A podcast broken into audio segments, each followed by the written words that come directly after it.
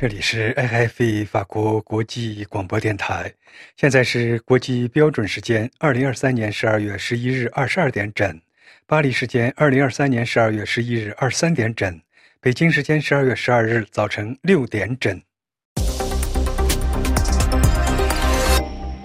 首先，请听新闻提要：维吾尔学者伊里哈姆·土赫提的女儿为父亲争取诺贝尔和平奖。联合国气候变化大会进入最后谈判阶段，乌克兰担心匈牙利阻碍其加入欧盟谈判。缅甸北部冲突，北京欢迎积极的和平谈判。移民法案搁浅，法国政府国会遇挫。情报搜集，白宫想保住自己的电子大耳朵。波兰亲乌派领导人图斯克成为新总理。欧盟外交负责人揭露加沙平民陷入世纪末日。菲律宾不排除驱逐中国大使，北京严正交涉。塞内加尔总理结束访法行程。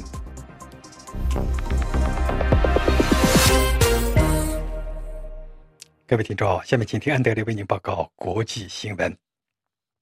被中国囚禁的学者伊里哈姆·图赫提的女儿菊尔，周一在布鲁塞尔发起支持其父亲2024年诺贝尔和平奖提名活动。学者兼经济学家，曾经是中央民族大学教授的维吾尔学者伊利哈姆·图赫提一直被中国囚禁。他的女儿菊尔·伊利哈姆周一在布鲁塞尔成立了一个委员会，支持他的父亲获得2024年诺贝尔和平奖提名。菊尔·伊利哈姆在比利时议会举行的新闻发布会上说：“这一举措旨在向中国施压，要求其提供父亲还活着的生命迹象。”伊利哈姆自2014年以来，因分裂国家的相关指控被判无期徒刑。中国当局指责他在讲座、文章和对外国媒体发表的评论中鼓励恐怖主义以及鼓吹分裂。居尔·伊利哈姆在布鲁塞尔推出一份由来自土耳其、比利时、法国及美国等25国的170位学者、政治家组成的委员会，以支持其父亲获得2024年诺贝尔和平奖提名。比利时国会议员克拉拉迪解释说：“从现在到一月三十一日，这一名单还会扩大。”二零一九年年底，伊里哈姆·图赫提荣获欧洲议会颁发的萨哈洛夫人权奖。居尔代替狱中的父亲前往布鲁塞尔领奖。目前生活在美国、现年二十九岁的居尔，周一赞扬众人为其父亲成为和平的象征所付出的努力。他说。这是一种让国际社会说明自己并没有忘记伊利哈姆·图赫提的方式。我们希望他获得自由，返回家中。居尔说：“我相信他还活着，我的心告诉我他还活着。我的父亲养育了我们，我和他感情很深。”现年五十四岁、出版过多部著作的伊利哈姆·图赫提是一位非常受尊重的经济学家，曾在中国中央民族大学担任教授。他对新疆事态的发展有着自己独到的观察和独立的见解。他还创建了维吾尔在线网站，旨在促进维族人和汉人之间的相互理解。他还对中国政府对待新疆维吾尔族穆斯林的态度直言不讳。二零一三年二月，伊里哈姆受邀准备与菊尔乘坐飞机前往美国时，中国警方当着菊尔的面逮捕了他的父亲。二零一四年，伊里哈姆被判处无期徒刑。中国官方称他煽动仇恨、鼓励分裂，但是读过他的文章、了解他的朋友都称赞他是一个温和、睿智的学者。他为维汉和好苦口婆心，他也希望本民族得到尊重。二零一三年，他接受本台采访时说：“我了解我的民族，这个民族是有梦想的，这个民族是有很强的历史文化、民族传统的。”他如果不被尊重的话，在这样一个开放的年代，一个互联网的时代，这个民族他可能会走向全面的对抗。第二十八届联合国大会进入最后的谈判阶段，请听罗拉的报道。联合国气候变化框架公约执行秘书斯蒂尔周一向记者们表示，谈判进入最后，不要进行不必要的战术性阻挠。斯提尔提醒我们注意既定目标，就是集中讨论两个问题：减少温室气体排放和如何支持经济不发达国家进行转型。就是要在逐步淘汰甚至减少使用化石燃料，同时确保给最贫困的国家提供资金方面仍需要找到折中方案，因为这两个问题。密不可分。本届气候峰会执行秘书长敦促分秒必争，因为有可能实现这两个目标的最高水平。高的气候目标意味着更多的就业机会、更强大的经济、更强劲的增长和更少的污染和更好的健康水平，同时提高各国的环境适应能力，保护各国人民免受气候灾难的侵袭。经秘书长斯提尔指出，从最高目标上每退一步，都将会因为气候问题导致数百万人丧生。透过气候峰会预定周二结束，但是关键问题尚未完全解决。目前谈判集中在第一，减排方面的目标有多高；第二，是否愿意以适当的方式来支持经济转型，以实现这一目标。法广罗拉迪拜气候峰会现场报道。乌克兰外长库尔巴宣布，与匈牙利外长周一进行了很长、很坦率的会谈，以说服匈牙利支持欧盟开启乌克兰入盟谈判。在距离欧盟峰会召开还有三天之际，匈牙利的态度相当关键。其总理奥尔班日前曾致信欧盟理事会主席米歇尔，要求推后讨论乌克兰入盟谈判。乌克兰担心匈牙利阻碍欧盟通过其入盟谈判。周一，基辅对欧盟在这一问题上能否达成共识表示担忧。乌克兰外长库尔巴周一警告说，如果欧盟不能形成共识，后果不但对乌克兰，对欧盟也是灾难性的。他补充说：“我们已经做了我们的工作，我们等待着欧洲联盟做自己应该做的工作。”截至目前，匈牙利一直拒绝欧盟开启乌克兰加入欧盟谈判，理由是乌克兰正在与俄罗斯作战，缺乏条件。匈牙利总理奥尔班要求就此举行战略讨论，但是绝大部分欧盟成员国认为战略讨论已经完成。基辅同时希望继续支持乌克兰与俄罗斯作战，希望解冻以赠款和借款形式存在的五百亿欧元以及五十亿欧元军事援助。但是匈牙利对此也继续反对，尽管其他成员国向匈牙利施加了巨大的压力。欧盟外交负责人博雷利周一表示：“我希望欧盟的团结不要被破坏，现在不要削弱我们支持乌克兰的力量。”一些欧洲国家。宁愿相信布达佩斯在虚张声势，但是也有一些成员国对能否就批准乌克兰申请欧盟谈判达成共识表示悲观。法新社北京消息：中国政府周一表示，缅甸军队与缅甸北部少数民族联盟之间的冲突已经举行和谈，并取得了积极成果。请听小硕的报道。中国外交部发言人毛宁说：“中方乐见缅北冲突各方举行和谈，并取得积极成果。他保证，北京愿继续为此提供支持和协助。”毛宁还说：“我们认为缓和缅北局势符合缅甸各方的利益，有利于维护中缅边境的安宁与稳定。”缅甸军政府发言人说：“军方已与三个少数民族武装团体举行会。”谈以及找到冲突的政治解决方案。据这名发言人指出，会谈是在中国的帮助下举行的，但没有说明会谈举行的时间和地点。他说：“根据这一次会谈的进展情况，本月底将举行另一次会谈。缅甸有十多个少数民族武装团体，其中一些在与中国接壤的地区夺取了领土。自一九四八年脱离英国独立以来，一直与政府军队作战。十月底，三个武装组织在。掸邦北部发动联合攻势，占领了中国边境的城镇和重要商业中心。根据联合国的实地报告，自十月发动攻势以来，据信已有包括儿童在内的两百五十多名平民丧生。据估计，全国已有五十多万人流离失所。分析人士说。这是自二零二一年政变上台以来，军政府面临的最大威胁。法新社报道续称，中国是缅甸军政府的主要盟友和武器供应国，并一直拒绝将其在二零二一年夺取政权描述为政变。上个月，抗议者在仰光举行了罕见的示威活动，指责中国支持少数民族联盟。分析人士称，此举得到了军政府的支持，但北京对掸邦的冲突表示了强烈不满，因为掸邦是向中国供应石油和天然气管道以及价值数十亿美元的铁路连接项目的所在地。据缅甸官方《环球星光报》。报道：上周，缅甸军政府外长和中共云南省委副书记在昆明会面，讨论了边境地区的和平与稳定的问题。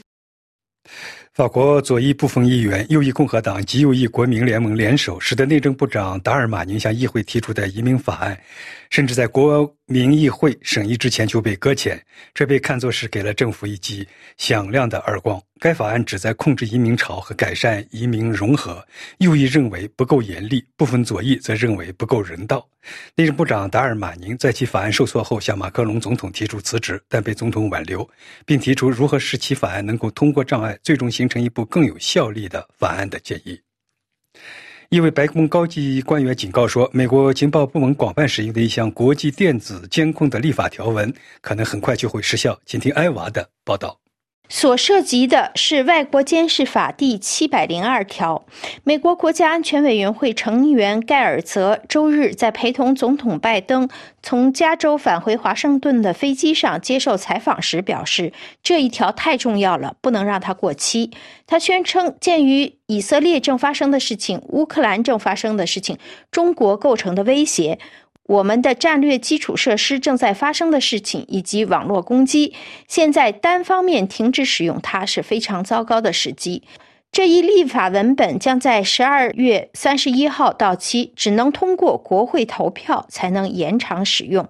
该文本允许美国安全部门对海外的非美国国民实施电子监控计划，包括电子邮件搜索，而无需请求系统性的司法授权。白宫高级官员证实，这些电子大耳朵在2002年夏天帮助确定了基地组织领导人艾曼扎瓦西里的位置。当时他被美国无人机击毙。二零二一年六月，大型石油管道网络的勒索软件攻击事件发生时，第七百零二条也有助于确定攻击者的身份。盖尔则还表示，第七百零二条还让追踪用于制造芬太尼的化学品成为可能。芬太尼是一种强力合成鸦片制剂，在美国造成数万人吸毒过量。据他估计，作为每天安全简报的一部分，提交给美国总统的卷宗中有百分之五十九的卷宗，在不同程度上是基于通过该文本收集的情报。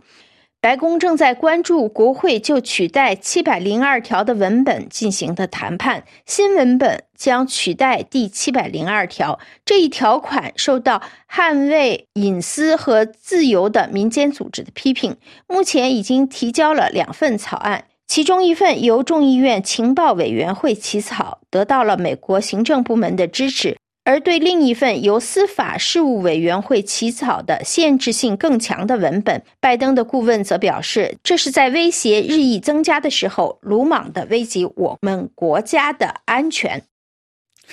菲律宾船只和中国海警船十日在仁爱桥碰撞事件继续恶化。菲方周一宣布召见中国大使，并不排除驱逐其可能。中方则指菲律宾以危险发生冲撞中国海警船，严重的侵犯了中国的主权，已经提出严正交涉。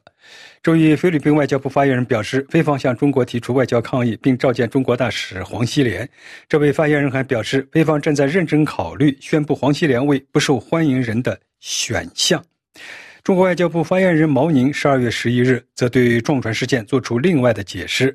他说：“近期仁爱礁海域多次发生紧急事态，责任完全在菲方，根源在于菲方违背承诺，拒不夺走非法的坐滩的军舰，并企图实现永久侵占。”波兰议员周一以绝对多数通过图克斯为总理，从而终结了统治波兰。八年之久的民族主义政党司法与正义政府也为波兰与欧盟改善关系铺平了道路。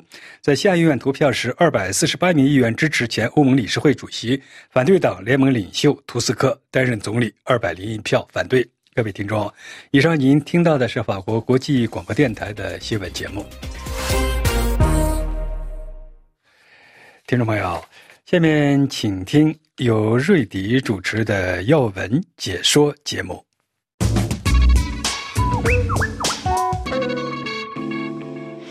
各位听众，距离台湾总统大选和立法院选举已经只剩下五周的时间，竞选争夺正逐渐升温。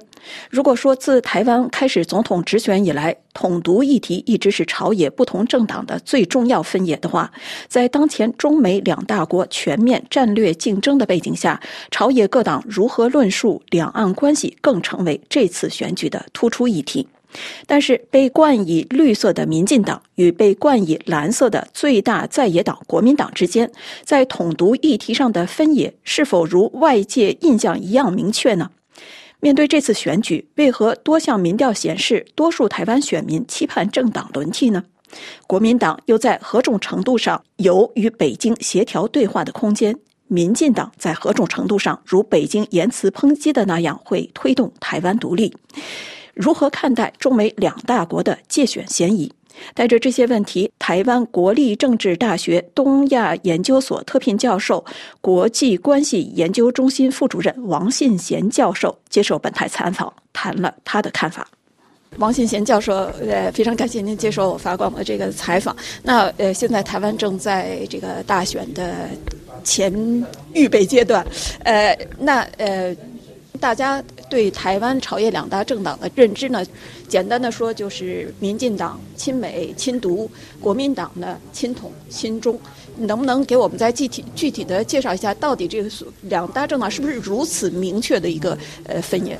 好，我想这应该是两个问题啊。第一个就是说，在亲美的这个议题上面，到底是不是呃民进党亲美，但是呃国民党比较不亲美啊？应该这样讲，就是说。其实现在台湾的主要政党基本上都是亲美了，好，就是说，因为在谁都非常清楚，在安全上面，其实台湾对美国的安全依赖是非常非常重的，只不过说亲美程度的差别而已。好，这是第一个。第二个部分就是关于呃统或者是独的问题。呃，民进党当然是基本上比较偏独，但是国民党是不是比较偏统？其实不是这么一回事，应该是这样讲，就是说，呃，国民党是反独。但反独并不代表他其实是比较倾向于支持统一的哈。这个部分，我想北京他的认识也非常的足够。也就是说，其实，在前年年底的时候，呃，中国的全国台研会的会长汪义夫啊，他跟习近平的关系是非常非常好的。他曾经写过一篇文章，他说台湾现在的主要政党，一种叫做台独绿，另外一个叫反共蓝。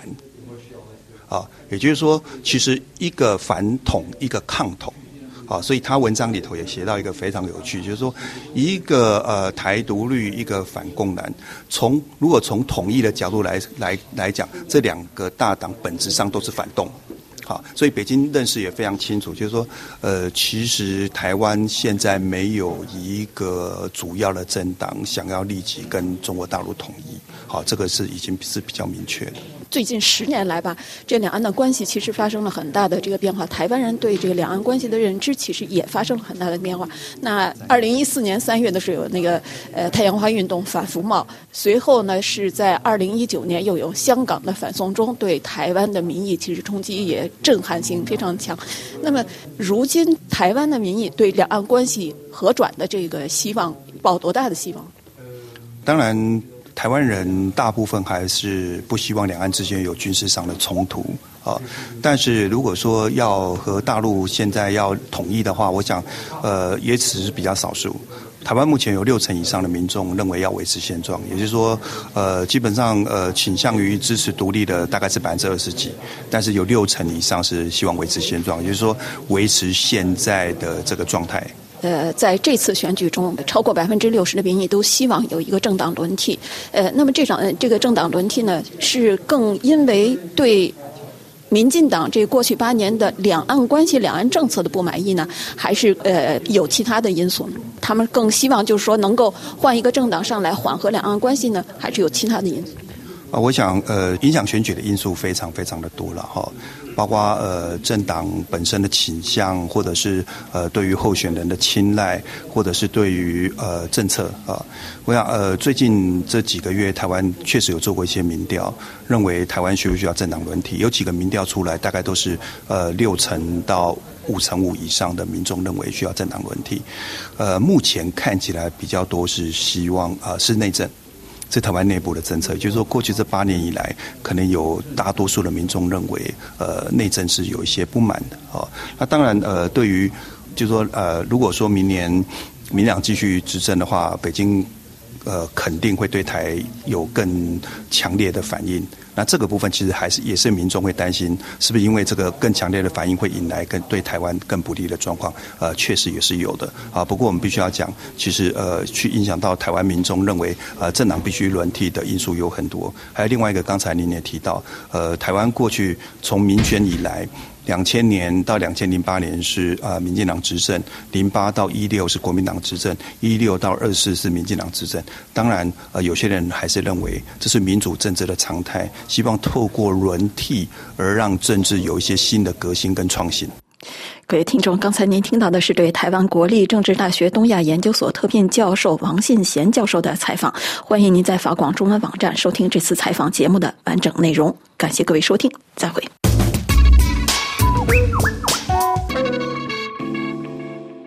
听众朋友，现在请听由艾娃主持的《法国世界报》摘要。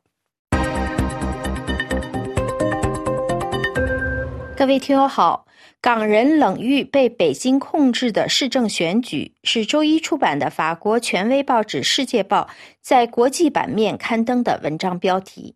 撰写这篇文章的是《世界报》香港通讯员德尚吉。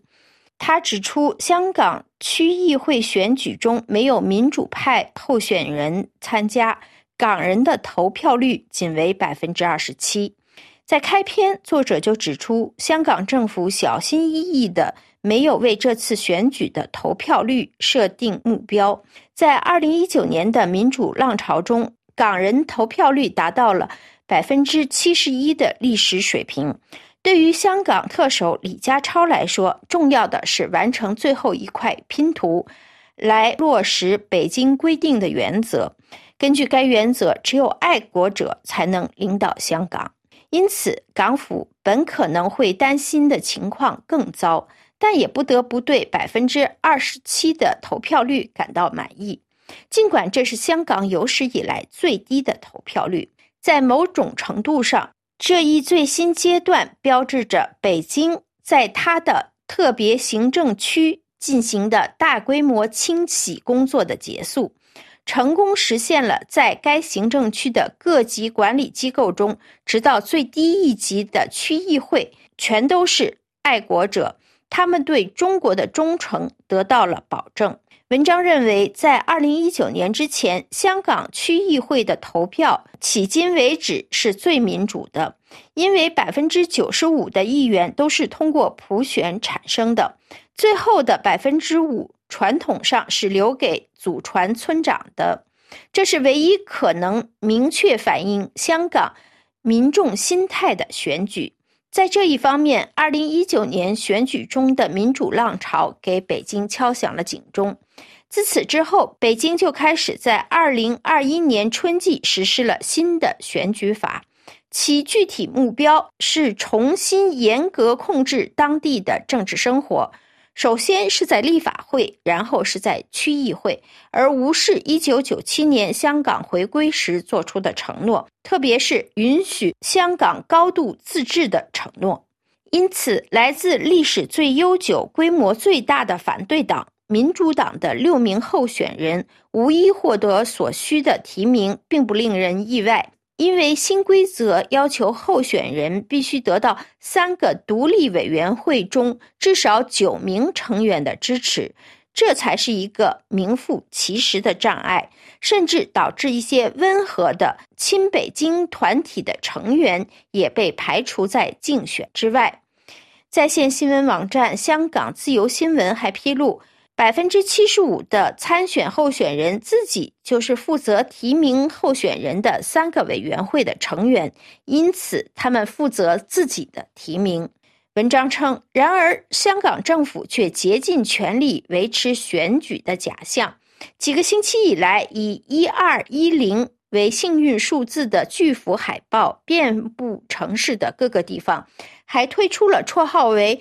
选票箱宝宝的吉祥物，以及翻唱以选举为主题的老乐曲流行歌《狮子山下》。港府官方还宣布设立欢乐日，来营造有利于投票的氛围，并在边境设立了两个办事处，方便在大陆工作的香港人投票。政府还向一百九十个老人中心拨款两万，以便这些老人中心的居民可以乘坐巴士前往投票站。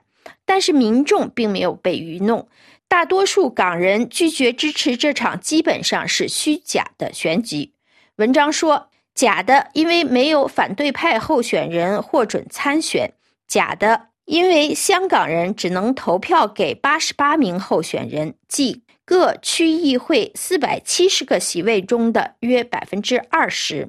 文章写道：“事实上，在当局对选举进行了所谓的改进之后，百分之八十的区议员不再由香港人直接选举产生，一百七十九名由香港行政长官直接任命，一百七十六名由两千五百三十四名地方委员会的成员选出。”最后二十七个席位则一如既往分配给享有祖传特权并视为忠于中国的村长们。简而言之，香港人被鼓励投票给因爱国主义而被预先选定的候选人。这些候选人随后会自我认可，但最终在任职的议会中，他们不会有任何真实的影响力。文章最后写道。尽管安保措施高度警戒，并部署了一万两千名警察来确保投票的顺利进行，但仍有六人被捕，其中有几位在网上建议选票作废的公民，以及包括社民盟主席陈宝英在内的三名社民盟成员。各位听友，以上您听到的是今天的《法国世界报》。本次节目由爱娃编播，感谢飞利浦的技术合作，多谢您的忠实收听，下次节目时间再会。各位听众，现在请听由本台台北特约记者主持的专栏节目。台湾总统大选三强鼎立争霸，随着民调呈现在野国民党落后民进党的差距有缩小的趋势，民进党参选人赖清德直言，选战进入后期一定会出现弃保，他早就做好一对一对决的准备。美丽岛电子报九日发布的最新民调结果显示，赖清德支持度百分之三十七点八领先，国民党侯友谊百分之三十二点六居第二。民众党柯文哲支持度百分之十七点三，赖清德前两波的支持度一度突破百分之四十。最新民调显示，赖清德领先差距缩小。他承认，接下来要努力争取青年、妇女和中间选票。他的副手搭档及刚卸任驻美代表的肖美琴，具备扎实的国际外交经验和猫奴身份，的确给选战注入新鲜活力。赖清德和肖美琴分身打空战，继赖清德和收养的流浪狗以及造访百工百业的短影片之后，肖美琴接棒推出个人短影片，开场第一集战喵喵喵喵，十足亲切且疗愈。赖清德设定国民党为首要对手，避免攻击柯文哲，着眼拉拢青年和中间选票。他主要论调是批评蓝白都接受一个中国原则，支持九二共识，更重批国民党。嘴巴说要守护中华民国，动作竟是要让中华民国走向灭亡。侯友谊则强调自己亲美和中，针对请中的标签，他抬出自己出生台湾嘉义，保证是在地土鸡。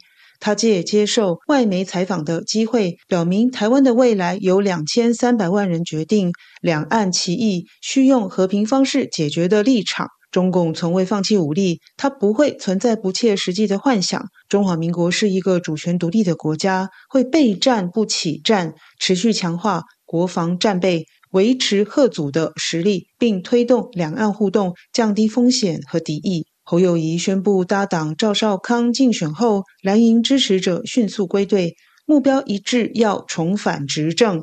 国民党猛攻民进党执政，涉及贪腐疑云重重。刑警出身的侯友谊提出成立特别侦查组，查办绿营执政期间的贪污腐败。他操作熟悉的治安议题，推出打诈、重刑严惩诈骗案的政见，直攻民众关心议题，包括支持青年购屋免头期款、提高贷款额度最高，并且可全额贷款。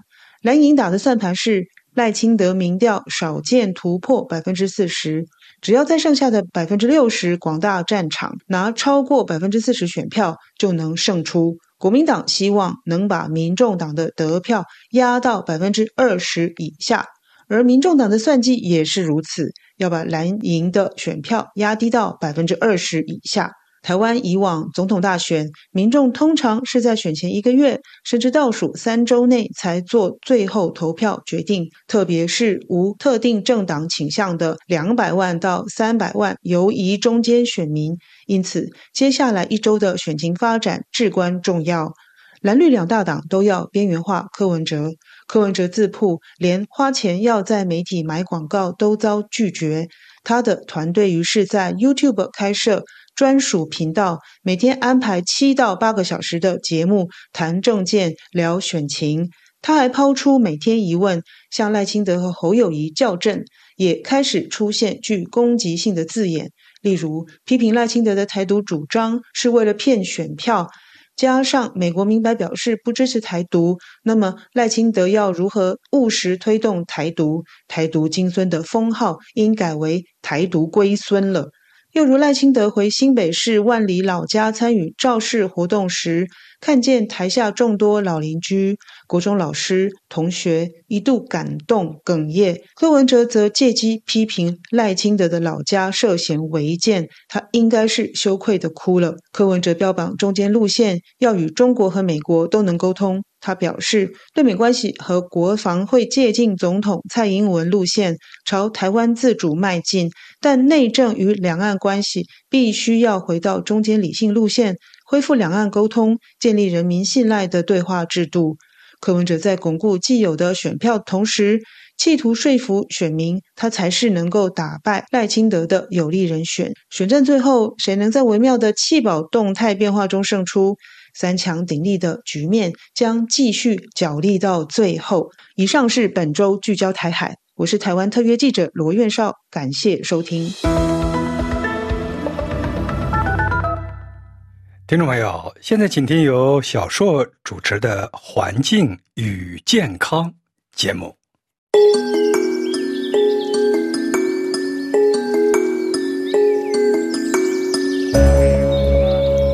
各位听众，欧盟谈判代表已经就世界上首个全面的 AI 法规达成历史性协议，此举将欧盟置于技术治理的前沿。这项被称为“人工智能法案”的协议，标示着人工智能技术法律监管的一个重要里程碑。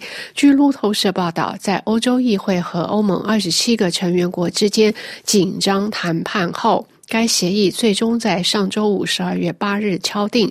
这些讨论集中在解决有争议的问题上的关键分歧，包括生成式 AI 和警察部队使用面部识别监控。欧洲委员会委员 d i e r i p o d o n 称赞该协议是一个开创性的一步，使得欧盟成为第一个为 AI 使用制定明确规则的大陆。报道指出，议案谈判的关键项是 OpenAI 的 ChatGPT 这样的生成式 AI 系统的迅速出现。这些系统以其类似人类的能力吸引了全球关注。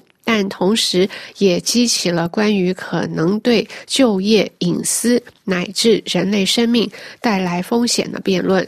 最初于二零二一年提出的人工智能法案已经更新，以反映生成式 AI 的最新发展。它根据风险级别对 AI 功能进行分类。并包括对支撑通用 AI 服务的基础模型的规定。这些模型现在需要确保技术文件符合欧盟版权法，并且在训练内容上保持透明。谈判中最有争议的话题之一就是使用 AI 驱动的面部识别监控系统。然而，欧盟谈判者达成了折中方案，允许执法机关为打击严重犯罪而使用这类系统。尽管人权团体对隐私侵犯表示关注，AI 法案的影响可能会超出欧盟范围，为全球 AI 法规树立标准。受这些规则约束的公司可能会将某些义务扩展到到其他市场。以提高效率。该法案还强调了欧盟在平衡技术创新与安全和伦理的考量需求方面的承诺。然而，AI 法案的最终版本受到了民间社会团体和权力组织的批评。令人担忧的问题包括对执法部门的豁免、缺乏在移民和边境控制中的保护。以及开发商在避免将其系统归类为高风险系统方面存在的潜在漏洞。除了欧盟以外，美国拜登政府为企业提供了自愿监管安全风险的余地。白宫在今年七月宣布，包括亚马逊、谷歌、微软、脸书和 OpenAI 在内的多家人工智能发展企业都已经同意对这些系统进行自我监管。这些自愿监管承诺包括对工具进行第三方安全测试及所谓的红队检测。对偏见及隐私问题进行研究，向政府和其他机构共享风险信息，开发能够应对气候变化等社会挑战，同时还包括识别人工智能生成素材的透明性措施的工具。各家企业已在履行以上的许多承诺。美国基于技术制定的法案，任何针对人工智能的实质性监管都必须来自国会。参议院多数党领袖纽约州民主党人查克·舒默已承诺，一项全面的人工智能法案可能于明年出台。但议员们目前已经提出了关注人工智能系统的创造和部署的法案。这些提案包括设立一个类似于食品药物管理局的机构，来监管人工智能服务供应商，审核新系统的牌照，并制定各类标准。其他法案则重点关注了人工智能系统通过吸收知识产权来创建自身系统的版权侵犯行为。有提案还讨论了选举安全和限制使用深伪技术的问题。许多专家表示，有效的人工智能监管需要全球合作。到目前为止，在此问题上的外交努力几乎没有取得什么实质性的成果。其中一个想法是建立国际机构，效仿为限制核武器扩张而创立的国际原子能机构。但困难点在于要克服地缘政治的不信任、经济竞争和民族主义的浪潮，这些因素都已经和人工智能的发展紧密相连。以上是由夏荣编播的《生态健康与科技》，感谢苏慧亚的技术合作及您的收听。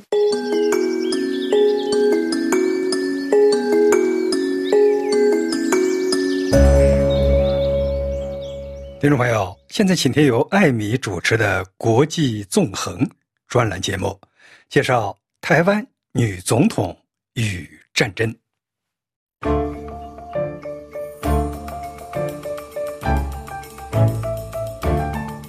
听众朋友好。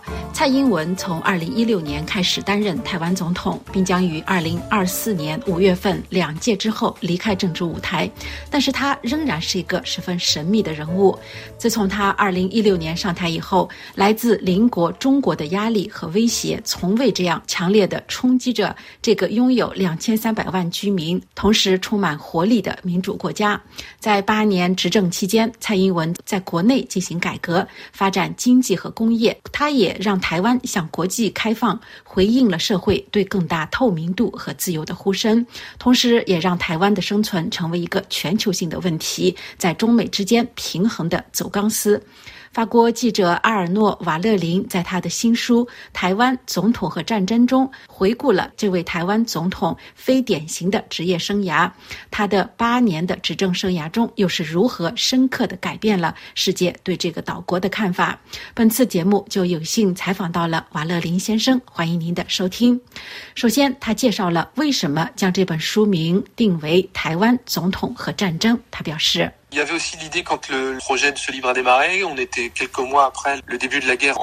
这本书的项目开始时，正值去年二月乌克兰战争爆发几个月之后。这场战争是巴尔干战争之后重返欧洲的战争。二零二二年八月，美国众议院议长南希·佩洛西访问台北，导致台湾局势紧张。我们看到中国突然使出浑身解数，进行军事演习。发射导弹、部署飞机和舰船等等，因此似乎真的有战争逼近的铁笛声。我们看到台湾当局也为战争做准备，他们改变了军事战略，加强了军队。虽然这不是一本历史书，但无论如何，如果你看看1949年以来的历史，台湾海峡发生过几次危机，特别是自50年代以来，很明显发生过战争，不是在台湾本岛，而是导致例如靠近中国大陆的小群岛。因此，即使台湾幸运的没有与中国交战，即使在我看来，台湾比法国的一些郊区或城镇要安全得多，危险性要小。得多，但无论如何，战争的概念是存在的。根据您对他的研究，您会给这个人物什么样的评价呢？我写这本书的部分原因是我之前提到的与乌克兰的战争，另一部分原因是这么一个人，蔡英文。对于我来说，是一个非典型有责任感的人，一个完全非典型的政治家，因为他与他的前任总统非常不同。当然，她是一位女性，在一个家长式甚至是大男子主义盛行的世界里，在一个女性并不经常担任领导人的地区，她是第一位领导台湾的女性，而在这个地区也没有其他的女性领导人，因为韩国前总统朴槿惠。被赶下了台，缅甸的昂山素基在政变后被逮捕，新西兰总理阿德恩离开了职位，蔡英文是这个地区民主国家的女首脑，而这里的民主国家并不多。他似乎不是一个典型的领袖，不会发表热情洋溢的演讲，也不会发表迎合选民感情的演讲。他更像是一个合理的、温和的、相对居中的人。他试图通过论证来说服别人，他试图以一个专家的身份来处理政治问题，处理他所研究过的非常具体的问题。因此，在某种程度上，这是另一种从政方式。有趣的是，在竞选期间，他曾。多次问身边的人：“我要向选民提出的这个建议或解决方案，我们能资助他吗？”在授权范围内是否可行？因此，他很想说的都是诚实的话。我认为这一点也值得强调。最后，在八年总统任期结束之际，我有一种感觉，这不仅仅是一种感觉，而是一种确信。我认为，至少在国际舞台上，本届总统并没有真正的失误或失败。我认为，在国家舞台上，在台湾舞台上要微妙得多，因为有一大堆社会政策，包括针对年轻。人和妇女的计划尚未完成，还有很多期望没有实现。另一方面，在国际舞台上，特别是在与中国大陆的关系上，显然人们都希望维持现状，保持海峡两岸的稳定，并坚持这一路线。八年来一直如此。事实上，他坚定不移地坚持这一路线，没有任何错误的举动。无论如何，在有新的爆料之前，蔡英文也没有出现过任何丑闻，没有出现过重大的腐败丑闻。一个人在八年之后卸任，却没有被彻底指控犯下错误，这是很罕见的。因此，我认为这一点也值得指出。sans pouvoir être complètement accusé de tous les maux, etc. Donc ça aussi, ça me semblait intéressant de le souligner, quoi. 蔡英文曾经和国民党的李登辉总统关系很好，他也担任过许多政府的重要职位，而且都非常的出色。那么，又是什么原因引发他加入了民进党，成为民进党的党主席，最后当选为总统呢？我认为这是一个逐渐演变的过程。他学业优异，后来在伦敦经济学院完成了论文。他的学术生涯确实非常辉煌。后来又在政府部门和负责管理海峡两岸关系的大陆事务委员会领导等部门担任多个顾问职位。因此，他确实不是以活动家的身份，而是以专家的身份参与政治。这一点很有意思。至少在国民党掌权时，他确实是在权力圈子里，并没有国民党党政。但他在与国民党关系密切，尤其是与李登辉总统关系密切。李登辉总统被称为台湾民主之父，因为正是他推动并且支持了首次总统普选。李登辉是蔡英文在政治上的。导师和父亲，他们同在美国康奈尔大学就读，都是客家人，对专业知识、经济和国际关系有着相同的吸引力。因此，从逻辑上讲，他从上个世纪九十年代国民党政府的专家，到二十一世纪初民进党的专家，的确是一个相当有趣的发展。那么，您如何看待二零二四年的这场总统选举的竞选活动，以及来自中国的干涉嫌疑？这是一次重要的选举，因为它标志着八年工作的结束。正如台湾选举中经常出现的情况一样，中国大陆一直在大力参与，试图影响台湾的选举。我们最近在富士康老板郭台铭身上看到了这一点，他受。受到了压力，因为据说有人在调查富士康公司的税收问题。显然，中国仍在试图影响台湾选举。目前，中国正在加紧分裂台湾社会，打击。台湾士气声称，如果你投票给民进党，这次选举基本上是一场战争的选举；投票给国民党就是投给和平。因此，中国的信息宣传正在进行这样的整体叙事，其目的实际上是要破坏这次选举的投票和结果。因此，中国将始终推行这一计划，打击台湾人的士气，分裂台湾社会，让人们相信民进党是主张独立的，而这是一个错误。民进党。根本没有搞独立。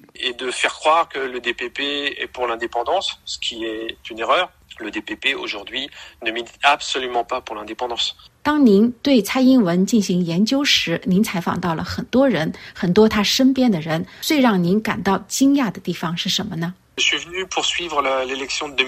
我二零一五年开始关注台湾大选，当时我是《解放报》驻日本的记者。就在那时，我看到了有这样的一个政治人物，他即将当选，而且最终当选了。让我惊讶的是，我发现我根本不知道他有多么不想当总统。他甚至正式这么说过。我记得应该是在二零一六年，在当选几周后，有一次在台湾与一群妇女开会，他说：“学生。”时代从没想过有一天自己会成为国家总统，这太令人吃惊了。我觉得不可思议。他从来没有想象我们在欧洲，特别是在法国一样，有很多候选人不惜一切代价要当选，他们为竞选准备数年甚至数十年，而蔡英文却不是这样。发现民进党在民意调查中排名垫底，处于意识形态和政治危机之中，他接管了该党，重新创建了。他，然后当选为总统也是如此。这是一个能够牢牢掌握权力的人，也是一个并不想掌握权力的人。我觉得这一点很有趣。还有他的生活、感情生活，无论是个人的、家庭的方面，都极其封闭。事实上，这是我最难调查的方面。要看到一切，了解他所经历的一切，感受到的一切，很复杂。在个人亲密关系和家庭层面上，他都。极度封闭，很少谈及，尤其是关于他的个人的故事。我在书中确实提到了一点，但非常简短，那就是关于他在美国认识的一次登山事故去世的男朋友。当然，我不想做廉价的心理分析，但无论如何，我认为这也在他性格中留下了烙印。这个事件对他一定很沉重。但是同时，蔡英文也是非常的坚强和坚韧。这种坚强的力量又从何而来呢？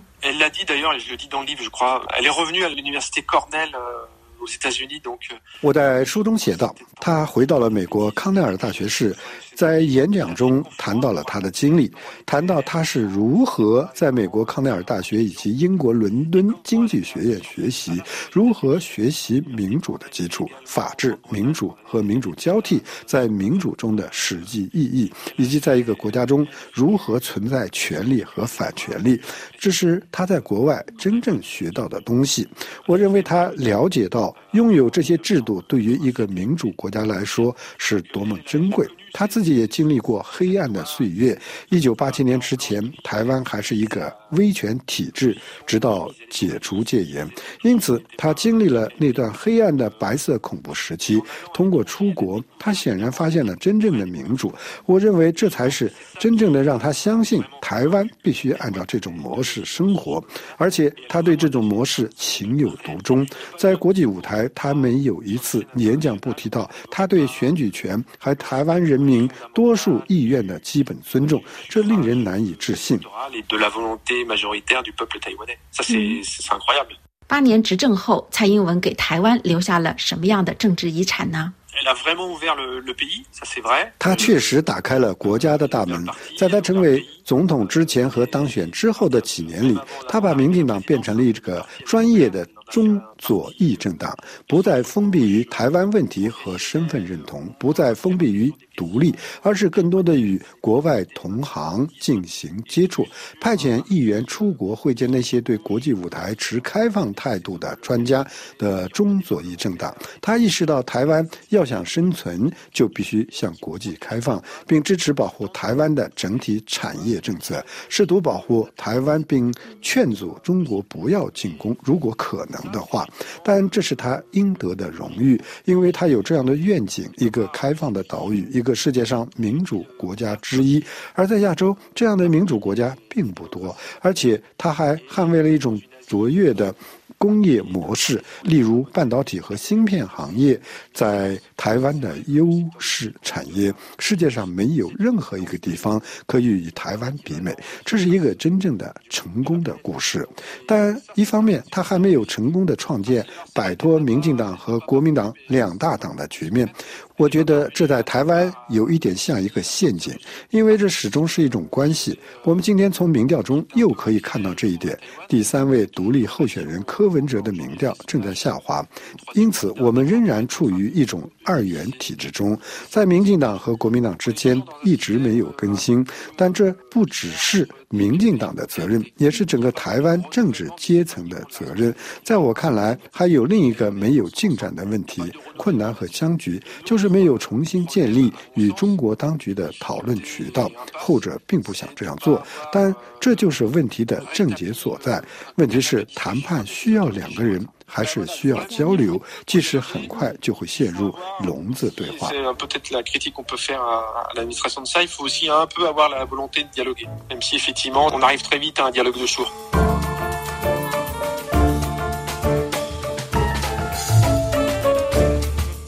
非常感谢您收听本次国际纵横专栏节目。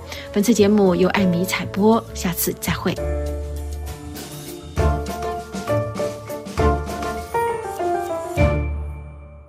听众朋友，现在今天由罗拉从联合国迪拜气候变化大会现场发来的专题报道。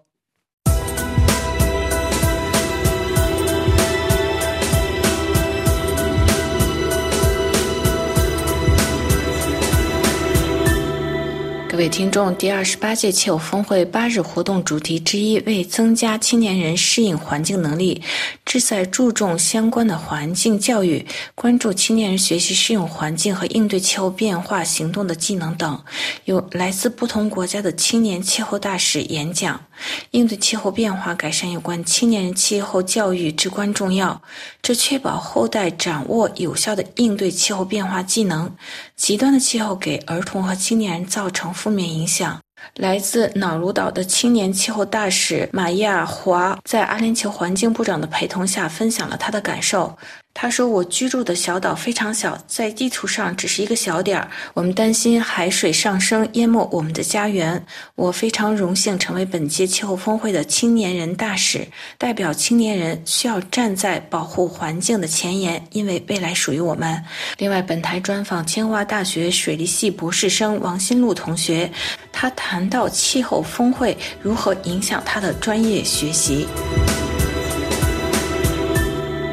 请你介绍一下，然后你参加本次青年活动做什么？我是王新路，现在是清华大学水利系的博士生，这是我参加的第二年的 COP 大会。因为去年参加过一次，我今年就是在世界大学气候联盟里面担任青年导师这样一个角色，呃，希望就是借助自己参加过的这种经验来，哦，和今年这些新的大使们一起更好的这个探索。COP 带动青年大使们能够把青年的力量在 COP 二十八更多的展现出来，就是让他们知道这个青年人就是在气候行动中参与的重要性。我们需要能够加入。推进呃零碳的这个进程当中来，主要是要加入这个青年的力量。请问你今年具体的行动是什么？联合国气候峰会对你自己的学习水处理这方面有什么推进没有？今年大会的议程当中，还是说各个 pavilion 其实都有举办青年相关的活动。然后，其实我所希望是能够。真正的参与到具体的事件当中去，比如说以我的专业而言，就是 Energy Hub 里边举办的一场啊那个 panel，它它的主题是关于这个抽水蓄能电站啊到底重不重要，在这个可持续能源发展过程中，呃，就其实说实话，就比如说这个可啊可再生能源，可能更大家更多热门所研究的，可能像啊。Solar 或者是风能啊，或者说啊氢能等等啊，对于这个水电项目或者抽水蓄能项目，因为它的那个效益不大。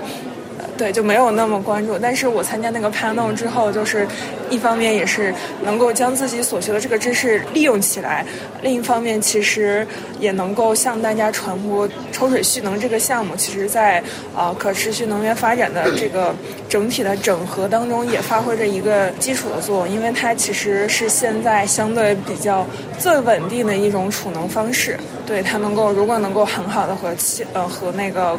光能啊，水风电之类的结合起来，就会起到一个一加一大于二的效果。这个是让我比较印象深刻的。和去年对比而言，就觉得这一次自己能够真的利用，就是将自己所学的这个知识加入到这个活动当中，呃，觉得自己的研究还是有意义的，就是可以能够进一步往前推进。好，谢谢你啊。法广罗拉在迪拜气候峰会进行报道。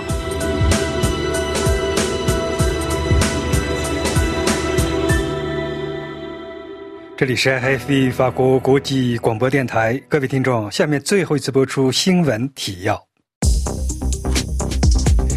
维吾尔学者伊里哈姆·图赫提的女儿为父亲争取诺贝尔和平奖。联合国气候变化大会进入最后谈判阶段。乌克兰担心匈牙利阻碍其加入欧盟谈判。菲律宾不排除驱逐中国大使，北京严正交涉。缅甸北部冲突，北京欢迎积极的和平谈判。移民法案搁浅，法国政府国会遇挫。情报搜集，白宫想保住自己的电子大耳朵。波兰亲乌派领导人图斯克成为新总理。塞内加尔总理结束访问法国行程。欧盟外交负责人揭露加沙平民陷入世纪末日。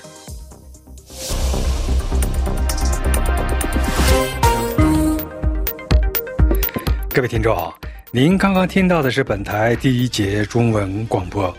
本次节目由安德烈主持，感谢菲利普的技术合作。